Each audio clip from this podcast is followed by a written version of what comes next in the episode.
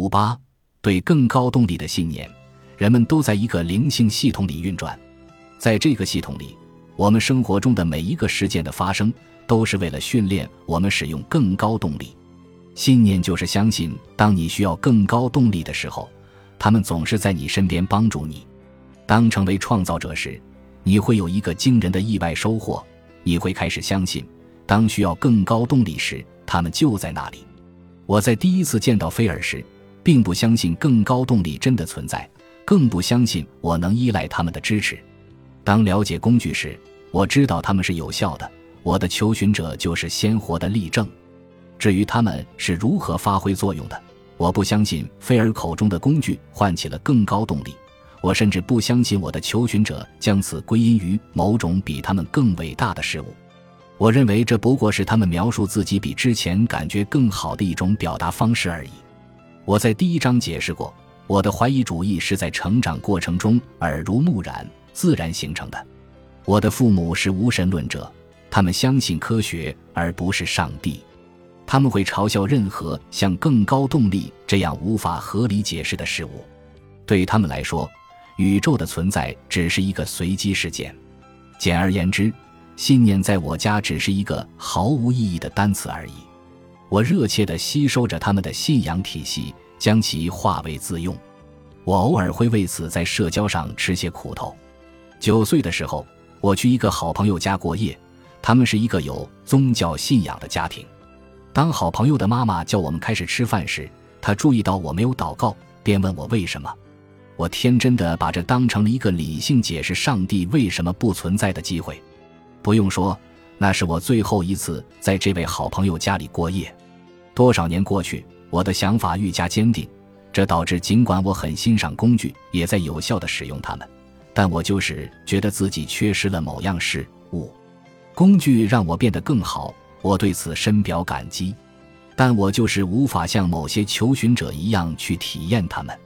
当这些求寻者在我面前使用工具时，很显然，他们与某种比他们宏大的多的事物建立了连结，他们的脸上洋溢着喜悦。满足和自信，到达一种我从未体验过的境界。对我来说，宇宙似乎仍然是漠然的；但对他们来说，宇宙则成为一个能够实时提供援助的资源。就像是当我还在地面吃力地蹒跚而行时，他们已经冲破了声速障碍。这让我产生了一种奇怪的感觉：如果工具是一门课程，那我的求寻者就取得了比我更高的分数。这是我生平唯一一次没有取得最好成绩。坦白的讲，这让我感觉很不公平。他们并没有比我更努力，只不过他们不需要对付内心那个怀疑主义者，他会随时攻击像更高动力这样的念头。但出乎我意料的是，我能感到自己在不断鞭策这些求寻者继续探索。我悄悄的希望能像他们一样去感受。我内心的那个怀疑主义者却不这么想，他抨击积极的爱这项工具，而积极的爱可以帮我克服最薄弱的领域——愤恨。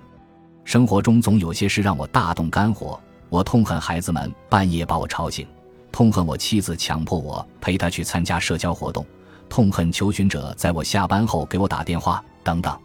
一种愤恨才刚刚消散，另外一种马上取而代之。我将这种情况称为寻找成因的愤恨。我内心的怀疑主义者无法阻止我使用积极的爱，而且当我使用这项工具时，它起了帮助作用，在我每次感到愤懑不平的时候，给我一些事情做。但我从未真正感受到一股强大的爱流经我全身。我知道他就在某个地方。我的两个孩子出生的时候，我感觉到了他。然而，尽管那些感觉非常深刻。但他们并不等同于能够召唤出一种更普遍的、我可以导向任何人的爱。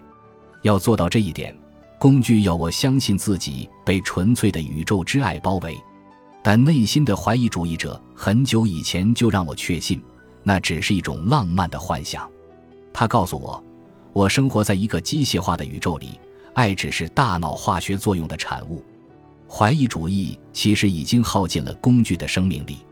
我只能以自己唯一知道的方式予以回击，纯粹而顽强的坚持。我一遍又一遍地练习这项工具，甚至把手表设置为每小时响一次，提醒我使用它。我就这样坚持了好几个月。就在我快要失去希望时，我的努力得到了令人难以想象的回报。一九九三年一月十七日是我儿子的一岁生日，在黎明之前，还没有给他生日礼物的时候，我收到了我给自己的礼物——一个我永远不会忘记的梦。在梦里，那是个清晨，我一个人在办公室里，突然，整栋楼开始剧烈摇晃，一场大地震发生了。我知道自己马上就要死了，我一反常态的平静。想着自己应该再使用一次积极的爱，这样我就可以带着心中的爱死去。这一次，当我使用这个工具时，我感到内心充满一种我从未体验过的爱。我感到那份爱的巨大力量从内向外扩展，就像太阳从我的内心散发光芒。然后梦就结束了。有些梦会在我的脑海里停留好几个星期，这个梦就是其中之一。他在我的生命里回响，我感到自己更有活力了。我在梦里感受到的那股丰沛的爱继续流经我的全身，流向每一个人，从加油站员工到我的妻子和孩子。我的求寻者也感受到了这一点，认为我似乎比平常更热心于关注他们的成长，这激励了他们更加努力地在自己身上下功夫。我也开始以不同的视角看待世界。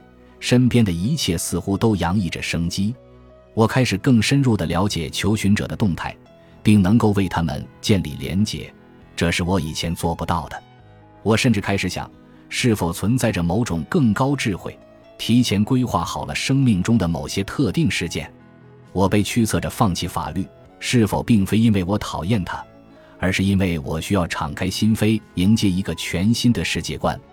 当对传统心理治疗方法不再抱有幻想的时候，我遇到了菲尔。我不再认为这是一个巧合。我仔细研究过荣格的理论，知道他不相信巧合。我很欣赏他这种神秘而美丽的观点，但他对我的现实生活产生的影响，并不比挂在博物馆里的一幅大师级画作更大。我的梦改变了一切。现在。我能从某种程度上感受到生命中所有事件之间有种隐藏的连结，这个印象非常强烈，带领我超越了荣格，似乎是宇宙在指引我走向自我的进化。我的父母会嘲笑这种胡思乱想，而发现自己被他们当成一个笑话，也会让我很困扰。所有流进我身体的爱令使用工具这件事变得更容易，但也让我觉得我不太了解自己。为什么我突然感受到了这些东西？我希望菲尔能给出答案。我是不是处于某种异常的意识状态？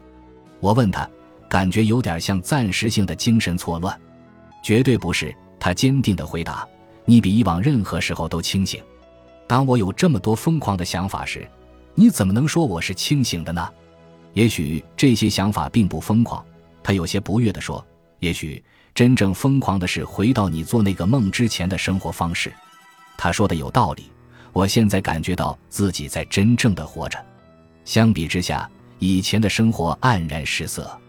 我不想回到那样的生活。我慢吞吞的回答。但仅仅因为一个梦，你就要求我改变我所相信的一切吗？菲尔似乎有一阵子显得很失望，但接下来他全身的紧张都消失了，除了我。他似乎把一切都拒于门外，他的双眼流露理解的神情。后来我才意识到他在使用积极的爱。我不想说服你相信什么，他说，生活会用他的方式让你相信。结束谈话时，我觉得自己处在一个不太能理解的神秘世界的边缘，但还没来得及弄明白，所有新的感受就都消退了。我发现自己又回到了熟悉的机械化的劳碌中，回想起那段时间。我会觉得有点尴尬，我的理性思维重新掌握了控制权，将整个经历视为一场微不足道的中年危机。但暗地里，我很想念那个神秘事件带给我的活着的感觉。最后，那种感觉也消失了，我甚至忘记了引发整件事的那个梦。就在那个时候，难以想象的事发生了，那是在一九九四年一月十七日。我做完那个梦之后，整整一年，洛杉矶发生了美国历史上损失最惨重的大地震，就在黎明之前。我的办公室所在的大楼倒塌了，里面的一切都碎裂了。本集已经播放完毕，感谢您的收听，喜欢请点赞关注主播，主页有更多精彩内容。